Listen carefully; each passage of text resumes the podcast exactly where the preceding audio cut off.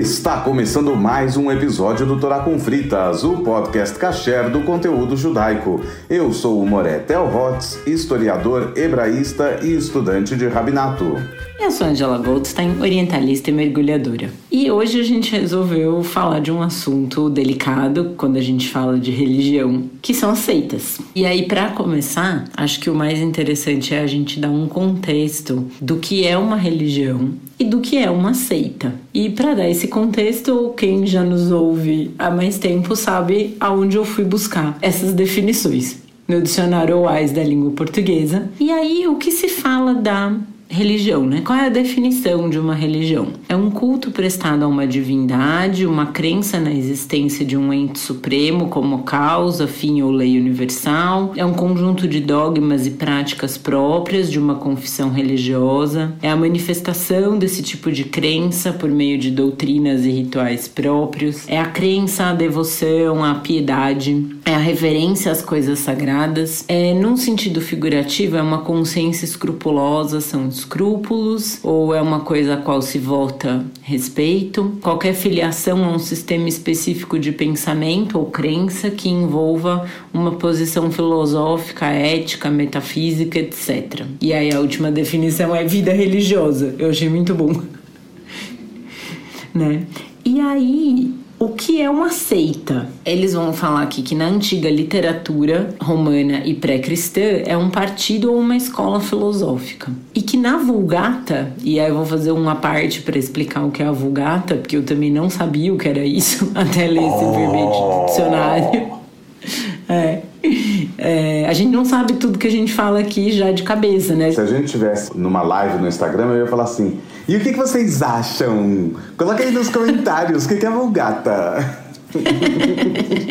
né? Então, a Vulgata, ela foi produzida para ser mais exata e mais fácil de compreender do que as traduções anteriores. Ela foi a primeira e por séculos foi a única versão da Bíblia que verteu o que o cristianismo considera o Velho Testamento diretamente do hebraico e não da tradução grega, que era conhecida como Septuaginta. Então, para os cristãos no Novo Testamento, São Jerônimo selecionou e revisou alguns textos e aí chamam de Vulgata essa versão latina da Bíblia, que foi usada pela Igreja Católica Romana durante muitos séculos e ainda hoje é fonte de diversas traduções. Então, essa é a Vulgata. Colocando na linha do tempo, é, você tinha a Bíblia hebraica, o Tanar, e no século I, mais ou menos, ou dois, antes da Era Comum, antes de Cristo, tinha sido feita uma tradução ao grego, que é a Septuaginta, que serviu de base para o cristianismo inicialmente, até que a igreja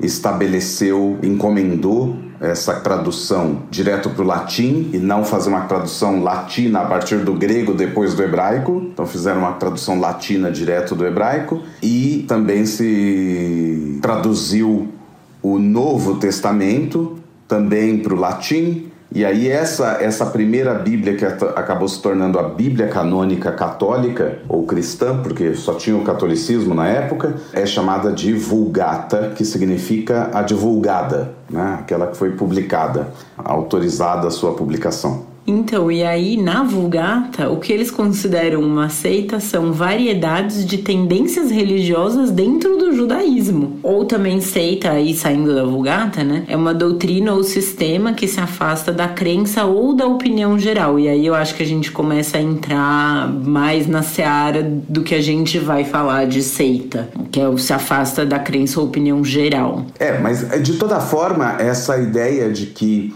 a Vulgata eh, se refere a correntes diferentes do pensamento judaico da época de Jesus, como seitas, é já o mesmo pensamento, porque se a gente pensar o judaísmo oficial que existia no período era o judaísmo centralizado em Jerusalém, com o templo, os sacrifícios e tudo mais. Aí você tem os fariseus que falam: não, não precisa ser centralizado em Jerusalém, não precisa de sacrifício, pode ser reza, e não precisa do templo, é a sinagoga. Você olha e fala: mas todas as práticas são absolutamente diferentes do tal do judaísmo mainstream, né, do judaísmo oficial que existia na época, que era aceito como judaísmo oficial. Então, nesse sentido, é uma seita. É, os fariseus eram uma seita porque eles pensavam num judaísmo diferente. Mas para os fariseus, quem era seita eram os templários, né? Eram esses judeus do templo, os saduceus. Mas também você tinha, você tinha também os essênios que tinham fugido para o deserto. É, eles também são tidos como seita.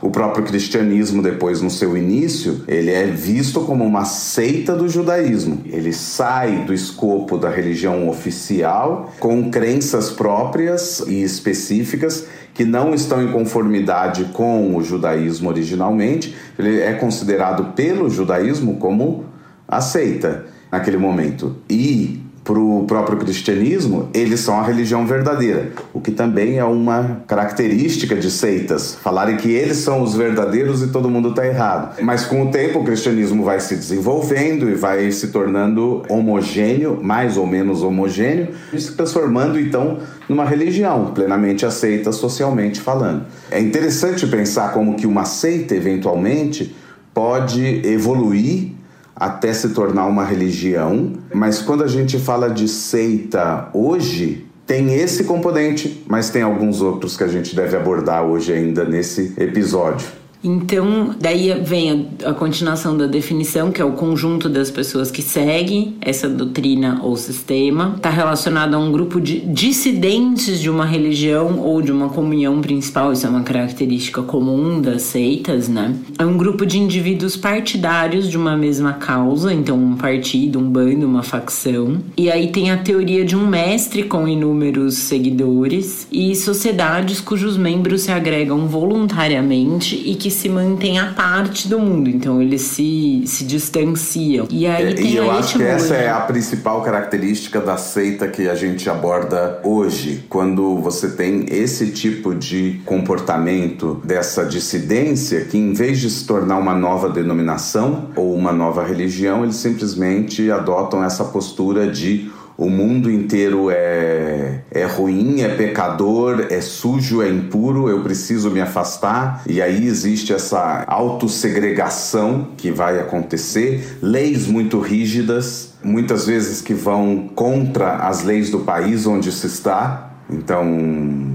sei lá, uma seita que tenha poligamia. E no, no país é proibido a poligamia, por exemplo, no Brasil é proibido poligamia. E de repente uma seita fala não, não é permitido, então isso está de encontro, isso não pode, mesmo que a sua visão religiosa fosse que a poligamia é permitido, no país onde não é permitido você não pode seguir poligamia. Então, a partir do momento que sim você faz uma coisa dessa digamos, você saiu do. Eu vou dar o cristianismo como exemplo, embora o objetivo aqui não seja esse, mas é só para todo mundo ter mais ideia, porque é a religião ou o braço mais braço religioso mais abrangente no Brasil. Imagine que alguém sai da igreja católica e funda lá um grupinho chama meia dúzia de católicos porque eles acreditam em poligamia e tudo mais e vão criar uma, uma comunidade, construir um lugar para todo mundo morar ali. Aí você olha e fala: opa, isso daí já está caminhando, se encaminhando para aquilo que futuramente pode ser uma seita. A poligamia é só um exemplo, né? Pode não ter nada disso, pode ser o contrário, pode ser uma seita que vai pregar que todo mundo deve ser, viver uma vida é, celibatária não só os sacerdotes. E aí você olha e fala: opa, isso daí não está dentro da doutrina. A doutrina de uma igreja católica, por exemplo, vai falar de crescer, multiplicar. É um dos sacramentos é se casar, um dos sacramentos é batizar uma criança. Então é, é parte do ciclo de vida. A partir do momento que você criar um negócio que vai falar: não, é exigido de todo mundo o celibato, aí você fala: opa, tem alguma coisa errada aí, que está indo de encontro com as próprias normas da igreja vigente, né? Então. Eu vou só pegar aqui a carteirada de que eu sou formada em letras e eu vou falar que eu gostei muito de você usar a expressão ir de encontro a, porque às vezes as pessoas se confundem. Quando você vai de encontro a alguma coisa, você está indo contra alguma Exato. coisa. Quando você está indo a favor, você está indo ao encontro dele. Então, quando o Theo fala você está indo de encontro, é porque você está indo. É, é um choque. É, um o choque. de encontro no sentido ruim. Exatamente. De você bater é um né, carro uma, de, de colisão. O outro. Contra o outro. Né? E aí, seguindo na minha seara, que é a das letras, né? A gente chega na etimologia da palavra seita. A etimologia é a origem, é de onde vem essa palavra. Então, do latim vem de secta, que é partido, causa, princípio, uma escolha filosófica. E frequentemente está ligado ao verbo sequi, que quer dizer seguir, ir atrás de alguma coisa, ir em companhia de alguma coisa. As pessoas mais antigamente associavam ao verbo latino secare e não ao verbo sequi, que é de cortar, de dividir, de recortar.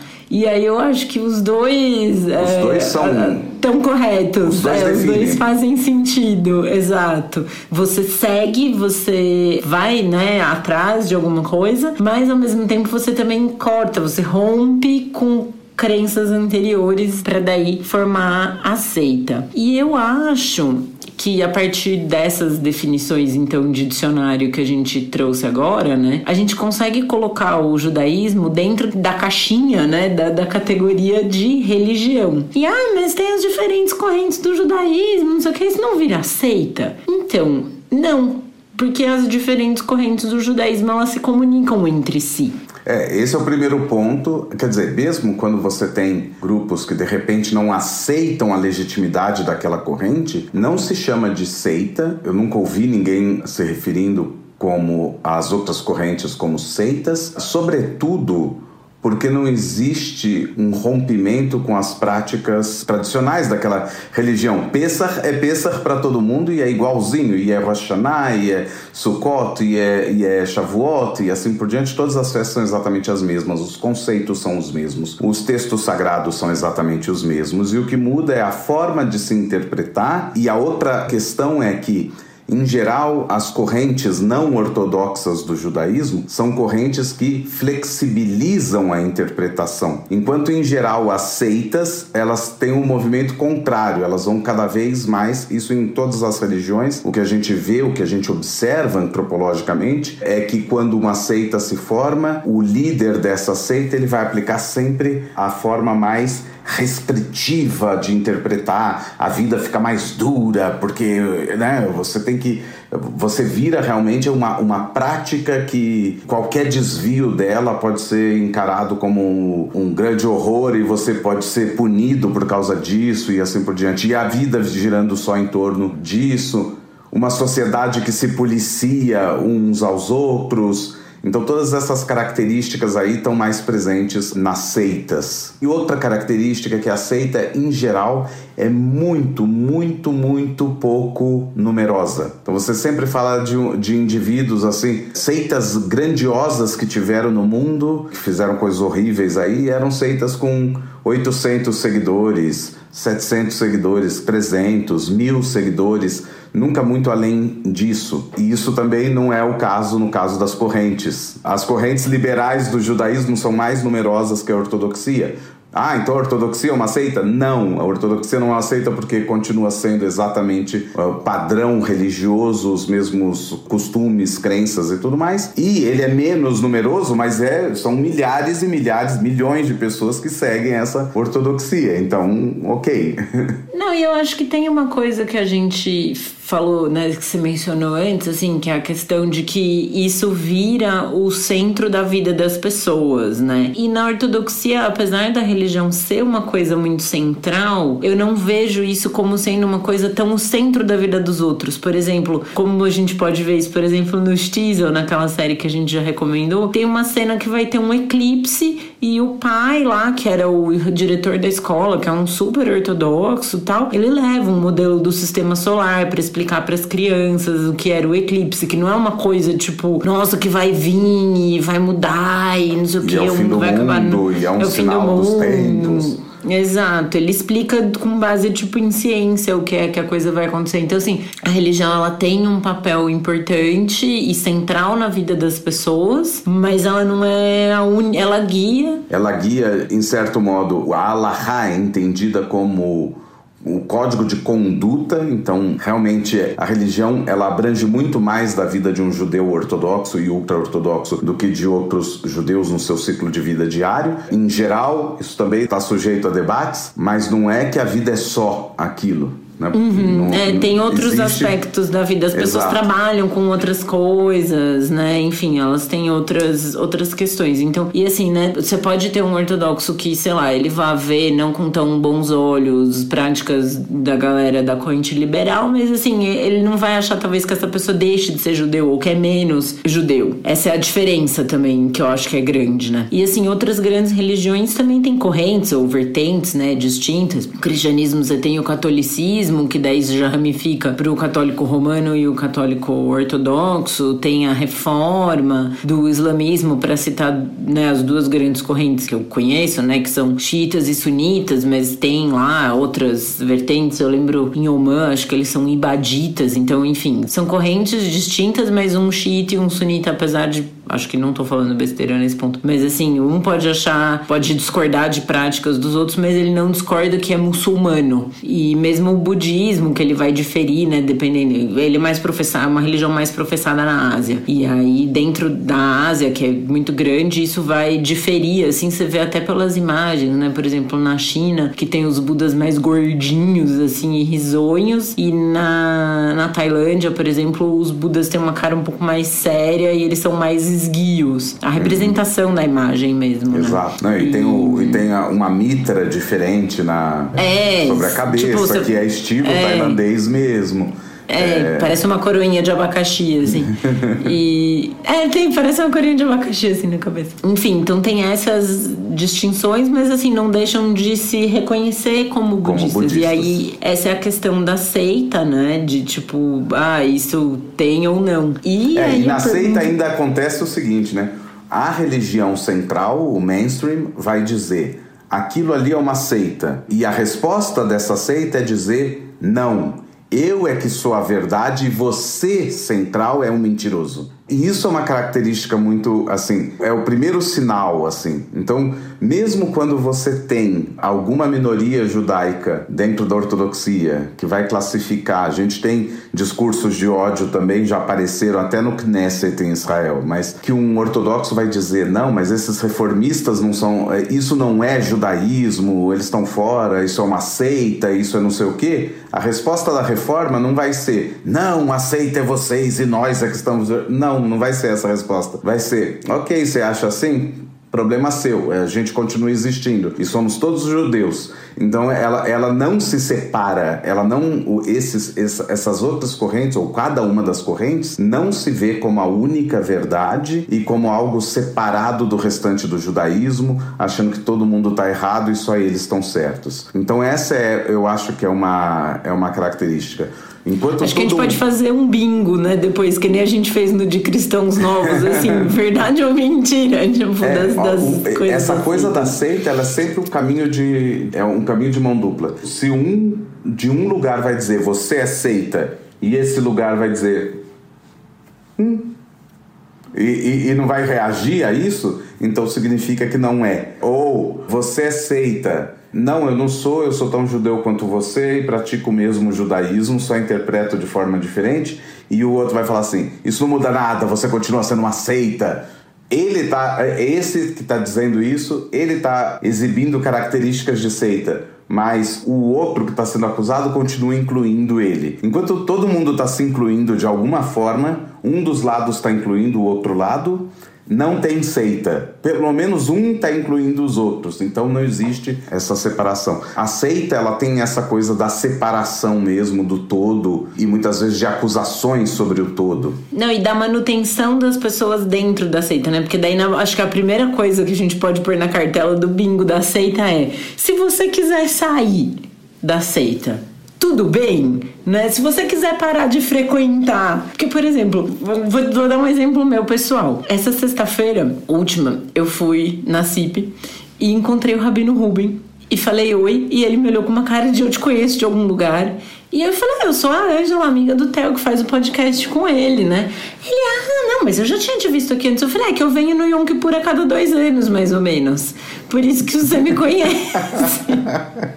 não, não é todo então, assim, ano, né? Não, não, é nem todo ano, exato. É, nos anos da pandemia, menos ainda, né? Mas assim, se, você, se eu não for a CIP, ninguém vai me ligar né? Ou me mandar um e-mail, ou vir na porta da minha casa e falar, Ângela, faz tempo que você não aparece. No máximo vai acontecer isso do Rabino olhar pra mim com uma cara de meu, eu já te vi em algum lugar antes, eu já eu te conheço em algum lugar. Sim, da, da sinagoga mesmo.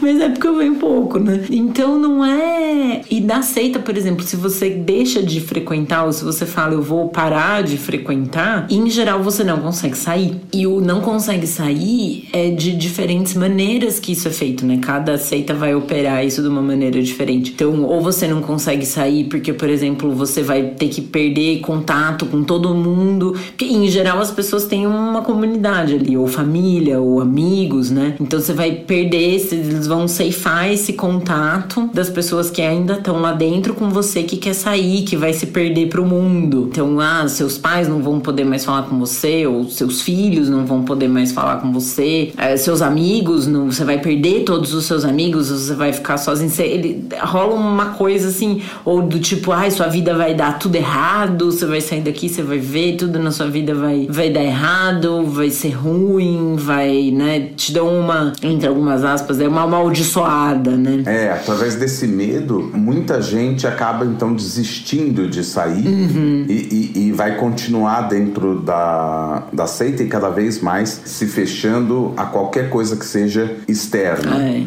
É... Não, e aí sim, você fica porque você fala, meu, eu vou perder tudo que eu tenho de rede de apoio, de Exatamente. família, de amigos, eu vou então, ficar sozinho no mundo. É muito complicado, existe um né? medo, existe, é. existem práticas que são realmente práticas nocivas elas são nocivas do ponto de vista pressões psicológicas e tudo mais. Tá percebendo que existe isso? Abre o olho. Red flag, é, bandeiras vermelhas, já pode danger, marcar danger. Uma cru, já pode marcar uma cruzinha no, no bingo ali, No né? bingo é seita. Na, é seita. E, ou assim, por exemplo, ah, você, vamos supor, tá nessa seita, mas enfim, você trabalha numa coisa. Porque muitas vezes as pessoas também acabam trabalhando. É tudo da vida gira em torno.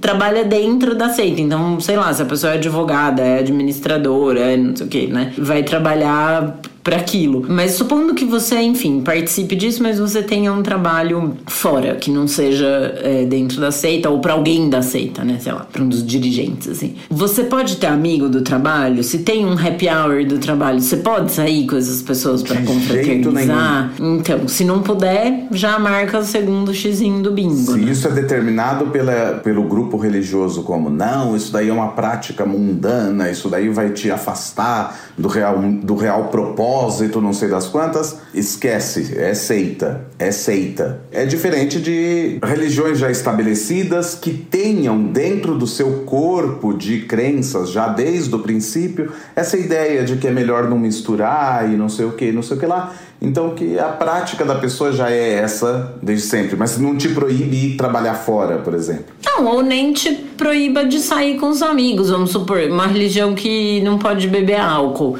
Tudo bem, mas você pode sair com seus amigos do trabalho pro happy hour e aí, em vez de tomar uma cerveja, você toma outra coisa. Uhum. Bom, é, e, e, coisas assim. Agora, o que eu queria trazer aqui é um outro elemento da seita, que muitas vezes as práticas restritivas elas não estão lá desde sempre. Quando uma prática está lá desde sempre, a religião, sei lá, tem 1.300 anos, e essa prática está lá desde sempre, é, é a prática da religião. E aceita por todo o corpo religioso, ok. Agora, era uma religião que há 10 anos permitia não sei o que e hoje não permite mais abre o olho. Religiões... qual é a explicação que estão dando para isso, né? E não só isso, religiões não mudam da noite para o dia todo um corpo de práticas num período curto de tempo. É, muitas vezes, quando você tem religiões novas, você tem religiões, por exemplo, que têm 50 anos de idade, 60 anos de idade, e de repente no começo da religião, ai, tudo, tudo quanto era outra religião era o erro, era horrível, era do capeta, era não sei o que, só a gente que estava certo. Aí de repente, dez anos depois, tem elementos da Umbanda e espada de São Jorge, corrente de não sei o que, que está fazendo parte desse, dessa prática. Opa, mas Antigamente isso era bruxaria, agora é, é, parte, agora o pastor faz isso e tá tudo bem. Aí depois de outros, outro tempo, o judaísmo que era do capeta, por exemplo, porque tinha matado Jesus, de repente tá um monte de símbolo judaico começa a aparecer. Aí você fala, mas espera aí, há 20 anos não era assim, o que que aconteceu? Aí de repente tem elementos de outras religiões que estão sendo incorporados. Isso é estranho. Religião não funciona assim, porque em geral a religião se vê como atemporal, ela se vê, as religiões se veem como uma coisa eterna, mesmo que a gente saiba que existam mudanças, mas são mudanças lentas, graduais e tudo mais, mas em comparação ao nosso mundo, a religião é sempre vista como algo. É tipo a monarquia inglesa, né? Ela tá sempre lá, a monarquia. E vai.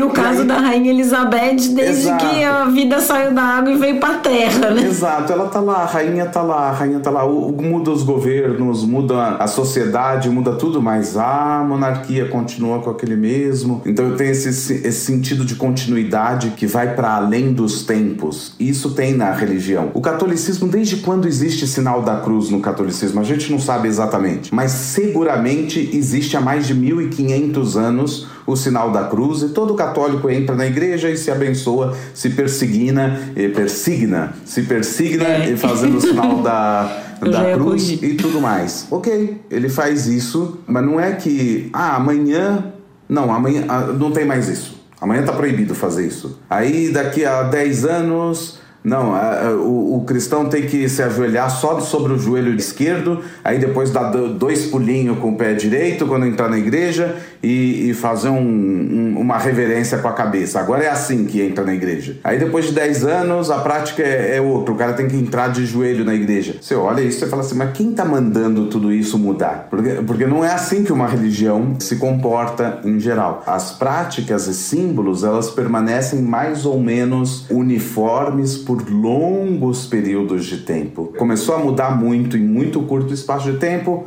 abre o olho, pode se tratar é, Não, e, de uma e mesmo seita. quando começa uma um, é que eu, eu ia falar uma palavra mas eu não gosto mas quando começa uma determinação de regra assim uma um, de vestimenta também eu acho um pouco problemático. Ah, tem que arrumar o cabelo não sei de que jeito, tem que usar a roupa, tem que ser não sei como. E aí de vocês novo, podem códigos pensar de dentro... vestimenta, eu acho que isso é importante. Códigos de vestimenta e tudo mais podem existir numa religião, mas aí desde sempre ela tá lá. Se desde sempre tá lá, ok, é código dessa prática religiosa. Agora, se uma religião que você tava não ligava do jeito que você vestia há 20 anos atrás, mas há cinco anos atrás começou a falar que tênis era coisa do capeta, tinha que usar um sapato. Há dois anos atrás começou a falar que calça jeans era proibido, tinha que ser uma calça social. Aí hoje o pastor começa a falar que você tem que cortar o cabelo estilo reco e não pode deixar o cabelo comprido demais. Você olha e fala, opa, de onde tá vindo esse, esse tipo É, quando de... vem essa, essa ditando, né, regras, assim. Porque eu acho que, por exemplo, pensar no sentido de, ah, quando você vai a um templo religioso, você usa uma roupa um pouco mais discreta é que no judaísmo a gente fala de modéstia, né? Mas é que no, português eu acho estranho e não faz sentido é, essa palavra modéstia. Mas assim, uma roupa mais recatada, vai, digamos. É, faz sentido, porque você tá indo ali pro momento mais de introspecção e, e de não necessariamente pensar em, tipo, ah, vou ficar bem gata pra ir na sinagoga, né? Por exemplo. Quando eu fui para Israel em 2012, há 10 anos, portanto, eu fui em agosto e estava um calor é, absurdo absurdo. E eu tava sempre com camiseta sem manga. E a gente foi a uma sinagoga um dia e eu já tinha levado um chale, assim, um echarpe para cobrir os ombros, porque mostrar ombro em geral é uma coisa que não é vista com bons olhos. E aí eu levei esse chale, ele ficou um pouco caído, assim, eu tava vestida. Nossa, o senhorzinho que cuidava da sinagoga ali me deu um, um, um passo fora.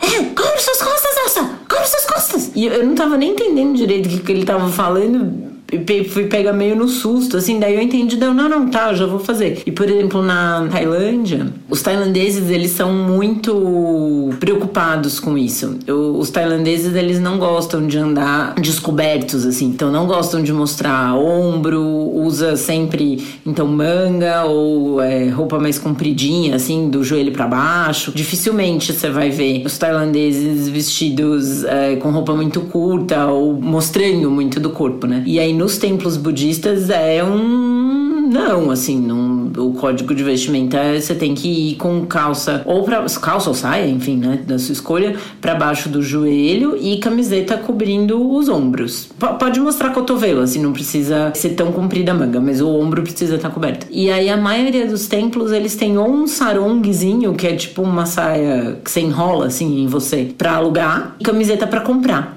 E é muito comum você ver os turistas que chegam, né? Porque a Tailândia é muito quente. Você vê os turistas que chegam para visitar os templos, em geral, estão todos de manga, é, sem manga, né? Blusa de alça, assim, tanto as mulheres quanto os homens de regata tal, e short, porque muito quente é muito quente. E aí ele seja, tipo, na entrada, assim, já tem ali o um lugarzinho, sabe? De você alugar o, a saia ou, ou comprar a camiseta, porque não vai entrar, sei lá, meio vindo da praia, assim, não vai entrar no templo. Eu fui uma vez. E o sul da Tailândia é predominantemente muçulmano não é budista. E eu tenho uma anedota pessoal, que eu sou brasileira. Quando eu vou a lugares com água, eu vou de biquíni, comprado no Brasil. E aí a gente foi uma vez com dois amigos israelenses e um deles é casado com uma japonesa. Então a gente tava um grupo super é, multicultural ali. E nós fomos numas termas em Krabi, no sul da Tailândia. E como que eu fui para as termas? Eu peguei uma roupa que eu usava lá pro trabalho, que era um shortinho de, de lycra, o meu biquíni e uma camiseta que eu obviamente ia tirar tudo na hora que eu chegasse nas termas. Foi as tailandesas muçulmanas, elas estavam de véu, inclusive. Nas termas. Nas termas, exato. Assim, elas estavam todas de sarong e camiseta, os homens também. E aí eu fiquei de camiseta e short e entrei, mas mesmo assim, tipo, já teve gente que olhou Tinha um mais pouco... exposição da figura, né? Uhum. Não, e, e os tailandeses em geral não são muito altos. E eu sou um pouco alta e eu sou muito, muito branca. E os tailandeses do sul são mais morenos. Então, assim, eu já tava chamando muita atenção, porque era um lugar que não tinha turista. Então já era, assim, um grupo esquisito, né? A japonesa, a brasileira, os dois israelenses, assim, de parecia, sabe um começo de piadas? Dois israelenses, uma japonesa e uma brasileira, entraram numas termas na Tailândia. Então a gente já tava ali chamando um pouco de atenção, né? E aí eu falei, não, vou, vou ficar de acordo aqui com. Fiquei até meio constrangida, sabe? Nossa, tô bem longe do, do dress code, assim, do lugar. Mas quando começa a ditar regra, assim, a respeito da roupa, né? Que era uma coisa que não tinha antes. Porque a ditação da regra também não é necessariamente, olha, a partir de amanhã, para vir, todo mundo tem que estar tá com uma roupa assim, assim. Não, começa a vir umas pessoas mais de um jeito, e aí já começa a ter um falatório, né? Olha a roupa dele, olha como é que tá, olha não sei o quê. E é, começa é, a ter sempre, pregações nesse sentido. Nesse sentido. É sempre coercitivo, mas um coercitivo sorrindo. Não é um coercitivo tipo, tira esse tênis e põe o outro.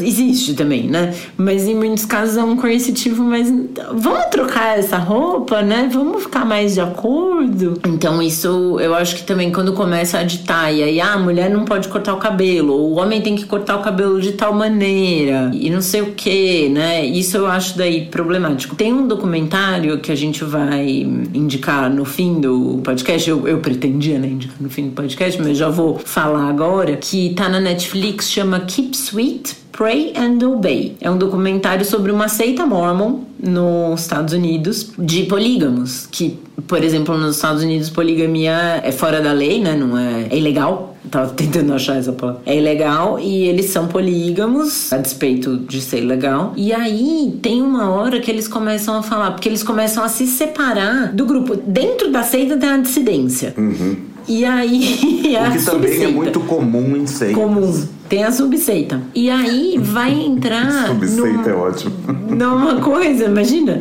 Que daí eles falam: não, as mulheres têm que usar vestido, não pode usar calça, e o modelo do vestido tem que ser assim, e as cores que podem ser usadas são as. Então, por exemplo, não pode usar vermelho, porque é tipo uma cor chamativa, só pode usar corzinha pastel, sabe? Cor de pêssego, verde água clarinho, lilás clarinho. Tipo, não, não pode usar de outro jeito, né? E aí tem gente gente que pode vir e falar, ah, mas no, no Islã é, falam para as mulheres cobrir o cabelo. Sim, mas há milênios e dentro do Islã você tem essa discussão também, porque tem pessoas que são mais flexíveis e tipo, olha, se a mulher quiser usar o véu, ela usa, se ela não quiser, ela não usa. Tem, tem pessoas que vão dizer que é uma escolha pessoal da mulher, tem famílias que não que vão impor isso. Do mesmo jeito que você tem famílias, por exemplo, na ortodoxia que, sei lá, quando nasce o filho, vai fazer todas as coisas e aí depois o filho uma hora vai decidir se quer continuar dentro daquilo ou não. É, de novo entra nessa coisa. O problema não é a regra restritiva, e aqui eu não estou defendendo que existam regras restritivas, é, mas eu não posso fechar os olhos para o fato de que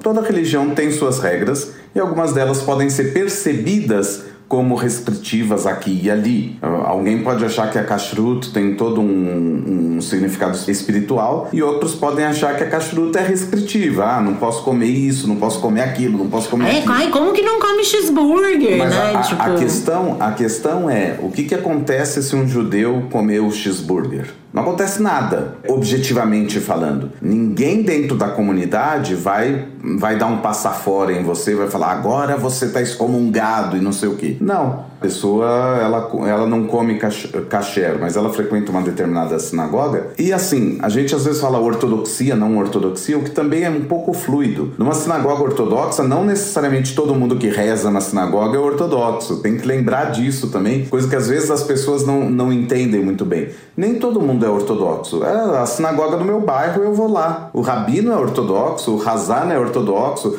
Tem várias famílias ortodoxas, mas eu não. E eu vou com, com a minha roupa e o rabino sabe que eu não como kasher, que eu fui dirigindo e parei o carro um pouco longe, só para não chegar de carro na sinagoga. cheguei a pé, mas todo mundo sabe que eu vim de carro, de repente, né? Se é esse o caso. E eu vou lá e, e tudo bem. O rabino vai me chamar a Torá do mesmo jeito e assim por diante. Claro que vai ter um interesse do rabino de me aproximar para a prática dele. Isso é fato. Mas em nenhum momento eles vão te dizer você não é bem-vindo aqui, sai daqui, você é uma má influência para nossa comunidade. Isso não, não existe dessa forma. É pelo contrário, né? Eles vão pelo aliciamento, assim, né? Que aliciamento não é uma palavra boa. Mas é do tipo, não, vem, vem aqui, vem com a gente. E aí do tipo, você não achava bom comer cachê? Você não comeu aqui? Você não achou bom? Então, comer cachê é gostoso, né? Existem né? formas de se abordar a pessoa, são formas de, diferentes. Mas você não tem isso de novas regras que ficam surgindo a cada instante. Outra, outra característica, que aí eu acho que é mais uma característica da seita atualmente, que é derivada dessa, é a questão da liderança, quando em algum momento a liderança original não está mais presente, seja por, pelo motivo que for. Muitas vezes é o líder que morre e aí alguém toma conta dessa seita, ou é um herdeiro mesmo, um filho mais velho, ou é alguém que foi apontado pelo líder anterior e assim por diante. E quando essa pessoa, essa segunda pessoa assume de repente, essa religião se torna mais restritiva. De repente, tem a ver com a mudança. Se isso acontece e você ainda não tinha entendido que estava numa seita, saiba, agora você sabe, está numa seita. Você, a partir em geral, o que... sucessor fica mais radical, né? Mais radical. Que, é, nesse caso do, do documentário que eu falei da Netflix, é, é muito, muito nítido. É, já estava é, claro que era uma seita, para quem está de fora mas realmente, na hora que tem a troca da liderança, a coisa piora muito. E aí começa a ter esse tipo de coisa. A mulher só pode usar o cabelo com tranças. E as tranças só podem ser feitas dessa ou dessa forma, que é a forma que o, que o líder que lá o gostava. Quer, né? É, não, é, é bizarro. É, é, é, uma, é uma doideira. Mas assim, falando de tudo isso, né? A gente tava falando que ah, a ortodoxia reconhece o movimento reformista e acolhe e dá para ter intercâmbio, né? Pode ter amigo ortodoxo, pode ter amigo não ortodoxo e tudo bem, né? Assim, mas existe seita dentro do judaísmo, né? Acho que tem, deve ter gente se fazendo essa pergunta enquanto Porque do nos jeito ouve. que a gente tá falando dá a impressão que não é, tem. Né? Ai, nossa, só tem é, unicórnios e fadas e é né, um doce. O judaísmo é, é tipo, ah, é, cristal sem A resposta é que, infelizmente, sim, existe. Existem seitas Infelizmente, sim, existe. E com todas essas características que a gente menciona, de ter, assim, um líder. E, e, e curiosamente, né, em geral, é homem Em, em geral, é, o líder é homem. São E- raros e, os e casos uma que você vê aura, de. E tem uma aura messiânica. Uma aura de que essa pessoa, ela foi Nossa, é o enviado de Deus, né? Especialmente iluminada por Deus. É, e essa pessoa Teve revelações. é em ele, vida, ele é em vida reverenciado como um representante de, Uhum. De Deus e na que- Terra. E o que a pessoa fala, você não pode se desviar, e se desviar, você tá fora. É, e não pode questionar, né? Não é nem desviar também. Exatamente. Você não pode nem questionar. Tipo, não, mas tem certeza que a trança é desse jeito mesmo que é pra fazer? Aí já tá complicado. Exatamente. Né? Então, Mas, enfim, a, e aceita que existe. A gente vai falar o nome? Pode falar, né? Tem pode, YouTube. pode, que é tá? muito bem documentado como seita, inclusive. Se chama Lev Tahor, que Lev é coração e Tahor é Levtador puro, é- né? Isso, coração puro. Já É, começa, já começa esse com o nome, é. Esse nome já, já é um nome meio sectário. É, já, já levanta uma orelha, assim, Uhum. né? tipo, já, já marca aí no, no bingo. Um- Né? E o que caracteriza o Lev Tahor como seita? Seita. Bom, Tudo. tudo isso que a gente falou antes caracteriza o Lev Tahor. É. Tudo isso, né? E assim, ele começa, o Lev Tahor começa em Jerusalém, acho que no fim dos anos 80, com a figura de um rabino chamado Shlomo, Shlomo- Helbrans. Helbrans. Isso, isso, Helbrans. Eu lembro porque parece da maionese Helmans. Ah, tá. Eu E- ia falar outro sobrenome, ainda bem que eu não falei, porque é, é outra coisa completamente diferente. É. Shlomo Helbres, ele começa em, em Israel, em Jerusalém, e em determinado momento ele se muda para os Estados Unidos, ali para o Brooklyn, em Nova York, onde vivem muitos ortodoxos, e aí a seita tem toda uma cara, né, uma roupagem, assim, ortodoxa, mas não tem nada a ver com a ortodoxia, que a ortodoxia não é uma coisa de gente perversa, e essa seita é. Ele vai pra lá. O primeiro problema que acontece é tem uns pais israelenses que mandam o filho para os Estados Unidos para estudar com esse Shlomo Helbrins pro Bar Mitzvah, para eles preparar pro Bar Mitzvah. E aí, o decide que não vai devolver o filho pros pais. Ele fala: "Não, não, não, seu filho vai ficar aqui". Vai ficar com a Tipo gente assim, no- na, nossa, é. na nossa Na coletividade. nossa aqui. comunidade, é, e tal. E aí os pais falam, meu, que marmota é essa? Dá meu filho aqui, né?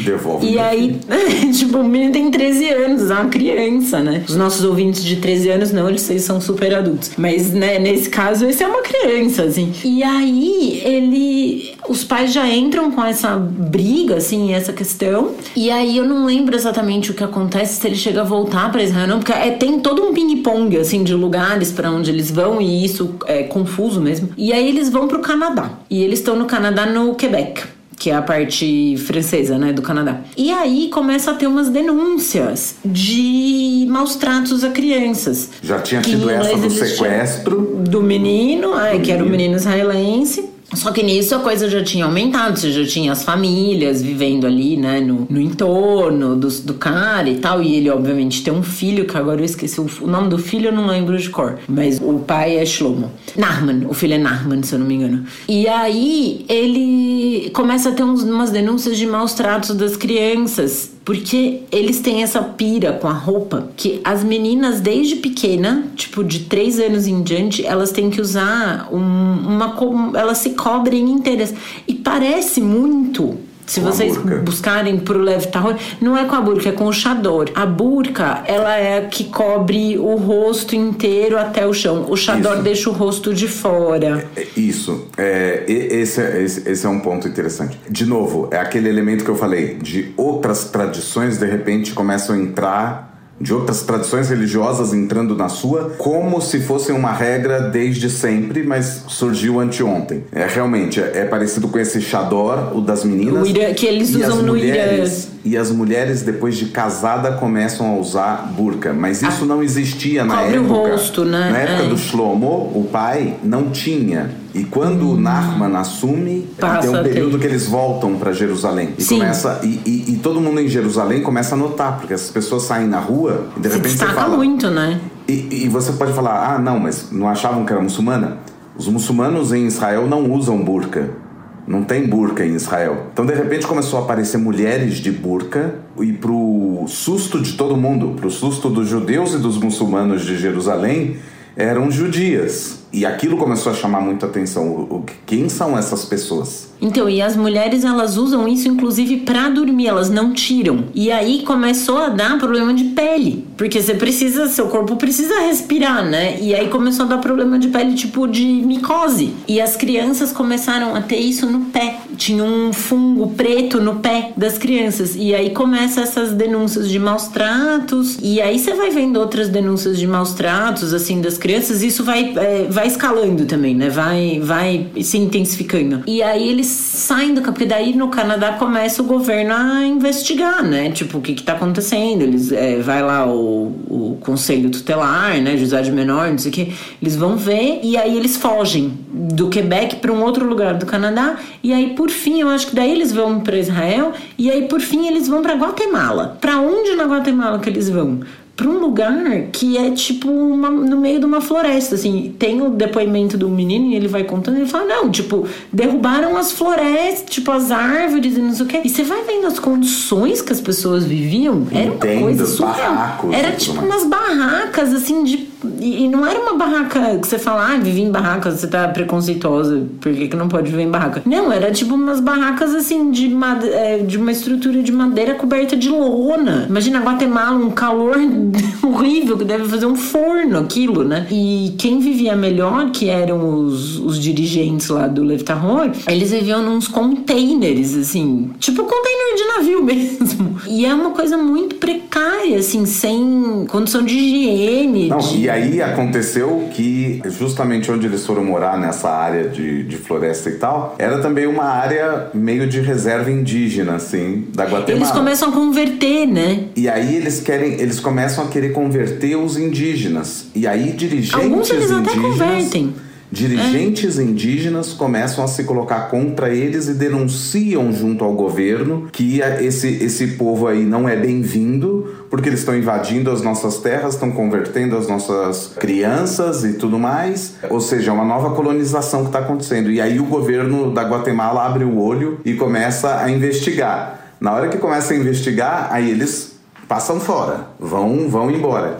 Essa é outra característica que é um pouco diferente nos Estados Unidos, porque nos Estados Unidos é levado toda a questão da liberdade religiosa, liberdade de culto ao último extremo. Então, muitas vezes uma seita se forma e o governo não faz nada. Não faz nada não é porque não liga para as pessoas sendo cooptadas para seitas, mas não faz nada porque é a escolha da pessoa, existe liberdade Ai, religiosa, bem, eu não posso. E então, é, precisa ensinar na vezes... escola também o que ela acredita, né? Daí ficou ensinando criacionismo. Isso aí muitas vezes o que acontece nos Estados Unidos é que só quando alguma coisa muito grave acontece ou quando alguém escapa da seita, alguém precisa ter um número relativamente expressivo e começa a fazer as mesmas denúncias, aí começa-se alguma investigação. Nos Estados Unidos, então, por causa disso, é muito comum que eles criem essas é, cidades específicas ou vilas específicas. A mesma coisa se repete. Lá atrás, nos anos 70, foi o Jim Jones, com a seita dele, onde ele construiu também toda uma, uma cidade Aliás, a cidade, na verdade, ele constrói no Suriname, porque ele já tinha escapado dos Estados Unidos porque estavam sendo investigados. Eles começam na Califórnia e depois vão parar uh, no Suriname. E em outros países, que não são como nos Estados Unidos, essas investigações começam mais rápido. Então, uma das características da seita é ela se mudar de lugares. Ela é, vai, tem um nomadismo, né? No Brasil, especificamente, e aqui eu acho que é onde cabe o maior cuidado, o Brasil é um país muito sincrético. Então você não vê quando surge uma seita que as pessoas ficam saindo de lugar para lugar. As pessoas simplesmente começam a absorver elementos de outras e, tudo bem, e às vezes ele, elementos da própria seita na outra religião e migram porque as pessoas frequentam várias religiões no Brasil, isso acontece, então às vezes seitas passam desapercebidas como ah, pequenas igrejas, denominações diferentes, mas não necessariamente são denominações, que não atingem um número grande. Então fica um pouco assim nebuloso no Brasil ainda toda a questão das seitas, mas existem comportamentos de seita. Eu acho que tem que ficar de olho nisso. Mas na maioria dos países o que acontece é que você vê que de repente o grupo estava muito bem estabelecido num lugar e pimba, vai 30 famílias é, é, um grupo de 30 famílias, sempre um grupo pequeno, de repente 30 famílias começam um movimento de ir para a fronteira, ou, ou, todo mundo compra uma passagem de avião e vão para outro lugar. Chegam em outros lugares muitas vezes com visto de turista e resolvem ficar.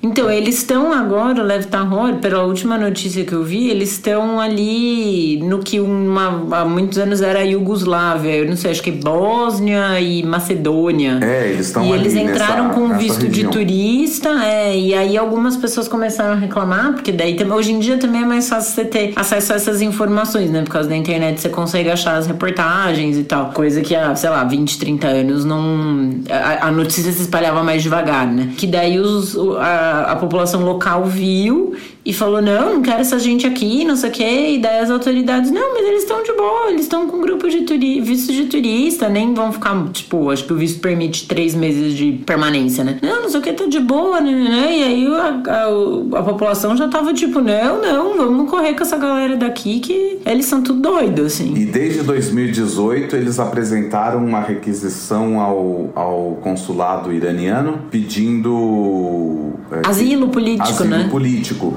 alegando que eles são perseguidos pelo governo do Canadá e pelo governo dos Estados Unidos pelas suas práticas religiosas e tudo mais.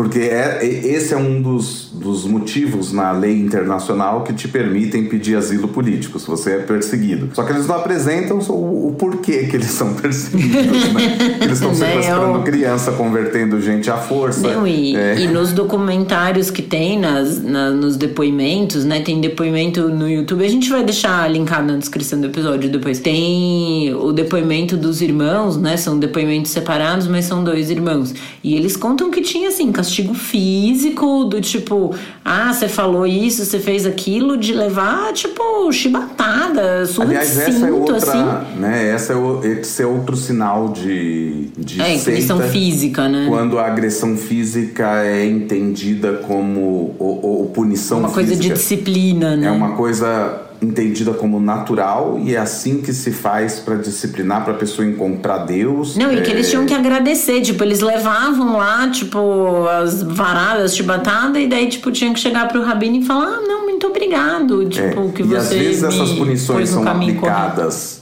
pelos pais com o aval desse rabino do, dos rabinos do Lev Tahor e às vezes é aplicada pelos próprios rabinos, né? Com a conivência dos, Com dos a conivência pais. dos pais. E aí tem outra denúncia muito grave contra os rabinos. Agora eu não vou lembrar se era do Shlomo Helbrans ou do filho do Narman Helbrans, mas denúncias de abuso sexual. De, que tanto de menores quanto de maiores, tanto mulheres quanto homens. Né? É, e isso é sempre é, uma, uma característica também, assim. É. Outra característica que aparece no Lev Tahor e aparece em muitas seitas que a gente vê documentado nos Estados Unidos é a questão do casamento de menores de idade com pessoas muito mais velhas. Em geral, meninas, né? Meninas menores de idade, 12, Que se 13 casam com um anos. cara com o dobro da idade delas. Casando assim. com gente de 30 anos, de 40 anos É. às vezes, e assim por diante. As meninas casando com os caras É, bem e- mais e sem, velhos. E sem que tenha tido algum tipo de escolha. Não que eu esteja aqui dizendo que se teve escolha tá tudo bem, porque eu não acho que tá tudo bem. Ninguém tá em posição de escolher aos 13 anos se vai casar com um cara de 40. E que claramente aí tem uma questão de poder. O mais velho é visto como mais poderoso, obviamente. E dentro dessa, dessa sociedade, eles são mais poderosos mesmo. Né, e que pros pais às vezes é uma honra também, né? Tipo assim, ah, sua filha vai casar com fulano, olha que bênção, olha, tipo, você vai subir de status na comunidade, né? Tem, tem Exato. uma questão e, e- e disso não existe também. uma escolha por parte do menor e esse menor ele simplesmente ele tem que entrar nesse casamento porque foi assim que foi dito é tipo como se tivesse uma palavra divina aqui a cara do tal do líder como se ele fosse um veículo da expressão divina aí ele fala fulano vai casar com fulano e pronto todo mundo aceita É, ai, é teve uma vontade de revelação, né? É, teve uma revelação e é assim que vai ser. Isso é muito grave. Acho que com isso a gente pode partir para as indicações de filme, que eu já ia começar a falar, não, porque nesse filme dá pra ver não sei o quê. Não, é verdade. Todo o assunto do Lev Tahor está documentado e, sobretudo, muito bem documentado recentemente. A internet possibilitou isso, né? Esses meninos é o Mendy e o Mendy Levi e o irmão dele. É, o Mandy escapou primeiro da série, da, da, da seita, ele escapa primeiro da seita e depois o irmão dele consegue sair também. O Mandy acaba fazendo ele mesmo um documentário sobre o assunto. É, eu acho que esse é outro sinal, né, de seita. Quando você precisa escapar, né? Quando você precisa escapar, que você não tem de madrugada, saída. fugir, você não tem para onde ir, né? É, quando os líderes estão falando para você não ler jornal, para você não não assistir TV, não é porque todos eles são mentirosos, estão querendo botar coisa na sua cabeça. Aliás, cabe aqui dizer que o comportamento de seita e a estrutura de seita não existe só em religião, tá? Então, quando um líder fica falando para os seus seguidores, não leiam jornais, não assistam TV, tudo isso é mentira, só eu sei a verdade, a minha verdade só é transmitida numa determinada live semanalmente que eu faço e tudo e tem mais. uma coisa Isso muito é messiânica, seita. né? Uma coisa muito messiânica que eu sou o Salvador e nós somos todos perseguidos aqui pelo Estado, nós somos perseguidos pelo Supremo Tribunal e pela polícia e por não sei quem, não sei o que lá. É seita, pode não ser religiosa, mas é uma seita política, é uma seita qualquer que seja, mas os elementos estão todos presentes ali. E quando esses elementos estão presentes, fuja, escape, corra para as montanhas porque você está numa seita. Agora, o que acontece também, que essa é, é, é o problema. Se você está ouvindo isso e falar, não, não é uma seita, então, amigo, é muito provável que você já esteja nessa seita. Fora Todo, isso, de corpo geral, alma, a pessoa, né? a pessoa que está numa seita e ouve pela primeira, segunda, terceira, quarta vez de pessoas de fora ou alguma, de alguma forma chega alguma informação para ela dizendo que ela está numa seita, a primeira reação é não aceitar, não acreditar. Por quê?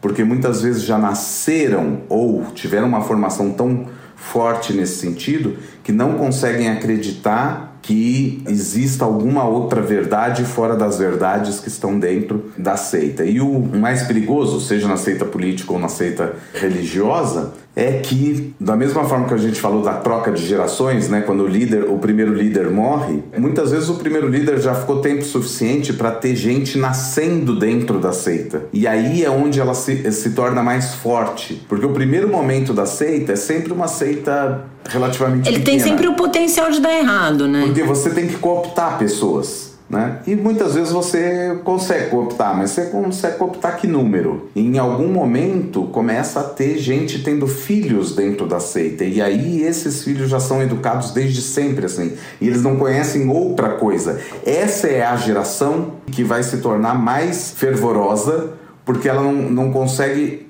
ter qualquer no, outra noção de que outras coisas existem. E para elas tudo isso é natural. Aí na terceira geração, quando começa a, a, a ter as, as maiores restrições de novo, quando de repente a seita começa a mudar muito as práticas e cada vez ela vai ficando mais e mais é, rigorosa, essa turma já está tendo os seus filhos. Essa turma que estava mais fervorosa já está tendo os seus filhos. E vão ver com bons olhos, porque olha só, no meu tempo fazíamos assim, mas eu acho que ainda é melhor para você se a gente fizer dessa outra forma. Então é uma coisa sem fim é, realmente a, as pessoas que acabam enxergando que estão num lugar estranho são, são poucas pessoas. Porque você cresceu dentro disso, então você não consegue enxergar. Então a pessoa que realmente consegue enxergar é assim, ela tem que ser receber todo o apoio quando ela sai porque ela não sabe nem viver numa outra sociedade, mas ela conseguiu enxergar que tinha algo de errado. E, e, esse também é o caminho de muitas seitas, né? Elas não duram mais que três gerações, assim, é três, quatro gerações e elas desaparecem ou se transformam em outra coisa. Essa do líder mormon lá, quando ele foi para cadeia, no final das contas, as pessoas continuavam indo até a, a cadeia para ir lá na, na, no, na janela para ouvir os ensinamentos dele. Ele continuava mandando na seita de dentro, de dentro da prisão. Né? E essas pessoas continuavam entendendo que ele estava preso apenas pela perseguição de Satanás, entendeu? Satanás aí preconizado pelo Estado americano, no caso. Perseguindo o coitadinho, né? Coitado, coitado do nosso líder. E essas regras continuaram sendo aplicadas dentro da seita e continuam. Né? Uhum, então as, é. as investigações ficam ali e tal, mas você não tem muito o que fazer. E a gente não pode esquecer de uma outra coisa, uma outra característica que não atinge todas as seitas, mas atinge muitas delas, que no momento em que eles se veem sem saída definitiva, que todo o cerco se fechou completamente e eles não têm para onde mudar de lugar, o caminho é o suicídio coletivo, o sacrifício, o autossacrifício em massa. Isso já aconteceu com inúmeras seitas. Aconteceu lá no Jim Jones que a gente falou antes, Na- mas no Suriname, é, né? acontece lá no Suriname, mas acontece com inúmeras outras seitas pelo mundo, ou são chamados a fazer grandes ataques contra essa sociedade, que é a sociedade que me persegue. Que aí você tem, por exemplo, o ataque de gás sarin no, no, em Tóquio, no metrô de Tóquio, no final dos anos 90. O ataque foi realizado por uma seita religiosa. É um dos maiores ataques terroristas da história do Japão. Matou não sei quantas pessoas que nem eram ligados à seita. Tipo, só estavam no metrô, seita. né? Exato. Essa é outra característica que eu acho que a gente não falou de seitas, é que em algum momento esse discurso aparece muito forte do Estado como seu inimigo e que, portanto, você deve lutar contra ele. Se em algum momento você precisar comprar armas e formar grupos paramilitares dentro da seita para combater o isso é visto com bons olhos e todo mundo aceita que é, nossa, o pastor está falando isso, o presidente, o líder, o profeta, os nomes são os mais variados possíveis.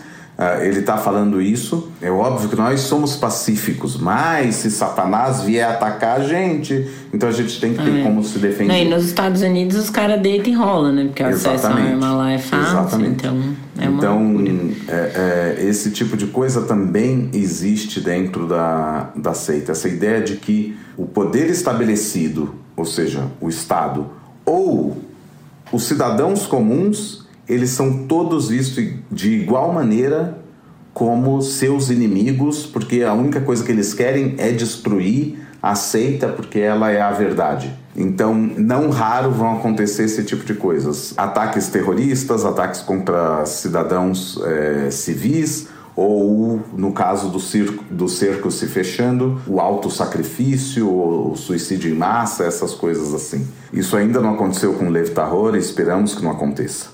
Esperamos que as pessoas consigam ser salvas da seita. Mas é fato que isso, enquanto a gente está falando aqui, tem alguma seita em algum lugar do mundo que está comprando armas e se organizando para tentar atacar algum alvo de algum governo porque se vê como perseguido por ele. É, Eu acho que com essa com isso a gente consegue encerrar o assunto do episódio de hoje, não, né, acho que um pouco para baixo, mas partir para as indicações de, de filmes e séries, enfim. Eu peguei aqui no catálogo da Netflix, é rico de, de filme, documentário de seitas. É, não, mas é, eu acho que é um gênero, assim. Tá, tá muito na moda agora é, podcast e, e- e seriados, né? Filmes de true, true crime, assim. Eu acho que a seita é um subgênero do, do true crime, né? Mas é, eu, eu sempre sem acho dúvida. interessante é, coisas sobre seitas, né? Saber mais, assim. Então, o primeiro documentário que eu ia indicar é esse que tá na Netflix, que chama Keep Sweet, Pray and Obey, que é da, dessa seita mormon, do, do- dos cabelos, das tranças, da roupa de tom pastel. É uma estética muito é, oposta ao meu senso estético, vamos dizer assim. E, e mais sobre o assunto, tem uma série muito boa no HBO Max que chama Big Love que eles exploram um pouco essa questão da poligamia no mormonismo e mostram assim um aspecto de seita dentro dentro disso, mas a série para mais que isso a série é bem interessante. E assim, quando eles falam da poligamia nessa é, Big Love, eles mencionam assim tanto a poligamia entre pessoas adultas e que podem estar de acordo com isso, quanto a questão de tipo casar meninas de 14 anos com homens de 70, que é o caso que acontece nessa, nessa série. Então, assim, né, que é uma coisa, bom, se é feita entre adultos que estão todos de acordo, ah, beleza, você vive sua vida como você achar melhor, né? Mas aí quando você já parte para casar adolescente com homens adultos é mais grave. Aí tem uma série, um filme que tava na Netflix e eu acho que saiu do catálogo, que se chama Holy Hell, que é uma seita doida dos Estados Unidos que durou uns 20 anos, acho, e um cara que ficou, tipo, uns 20 anos nessa seita, e o dirigente da seita era um cara que ele queria ser ator, então ele quer ter tudo documentado. E esse cara, ele, ele filmou por anos, tipo, ó, por 20 anos que ele teve dentro da seita, ele filmava, porque o dirigente queria que tudo fosse documentado, porque ele era um cara super exibicionista, assim. É, é uma doideira, é, é muito louco. E aí, tinha é, abuso sexual, e aí, no caso, era do dirigente com homens da seita. Ele abusava dos, dos homens que estavam na seita, não das, das mulheres. Aí tem o documentário do Osho, que tá na Netflix, que é muito interessante também. Também é uma coisa muito, muito louca como aquilo aconteceu. O cara faz uma cidade, ele tinha não sei quantos Rolls Royce. É, foi um foi um grandíssimo sucesso. Foi um escândalo quando se descobriu essas coisas, porque é. até então o Osho era visto. É, tipo, todo good vibes, assim, esse, desprendido de bens materiais, grande, né? Esse grande guru e tudo mais. É. É, escreveu livros de enorme sucesso, Sim. É, coisas muito bacanas e tudo mais. Uhum. Só que só que de repente ele era todo esse cara do não materialista e que de repente. Aí você vai ver, ele tinha tipo 10 Rolls Royce, assim, que é e, e, caríssimo. era tudo uma máscara. Era tudo uma é. máscara. Que o cara, na verdade, não era nada daquilo que ele pregava. E aí começam se começa a se as investigações e se descobre coisas sobre ele. É. é realmente. Você fala de tirar os cabelos da cabeça, né? Exatamente. E aí por último, ainda na Netflix, tem o filme do Tim Maia com o Babu Santana, que é maravilhoso. Eu assisti esses dias. E o, Babu Santana tá idêntico ao Tim Maia, né? Assim, a é caracterização ficou, é ficou perfeita. É muito, tá muito bem feito. E o Tim Maia tem uma época ali, acho que nos anos 70, né, mais ou menos, que ele entra numa, numa seita que era, como é que era? União Universo Racional. Em Desencanto, como é que era? É, não, esse é o livro. Universo, Universo em Desencanto, é, o livro. é o livro. Eu acho que é não sei o que lá raciona. Universo Racional, acho que é a seita. Tem um nome assim. E que as coisas estavam todas magnetizadas e pro meu desespero tem ETs no meio. pro seu desespero é ótimo.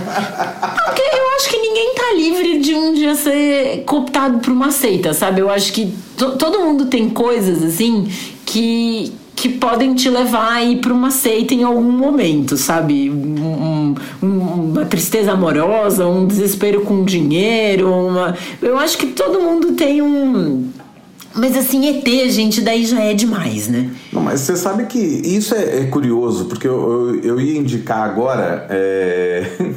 a gente tá no período de indicações e começa a lembrar de outras coisas e falar de outras coisas, mas não raro existem seitas que enfiam os ETs em algum momento.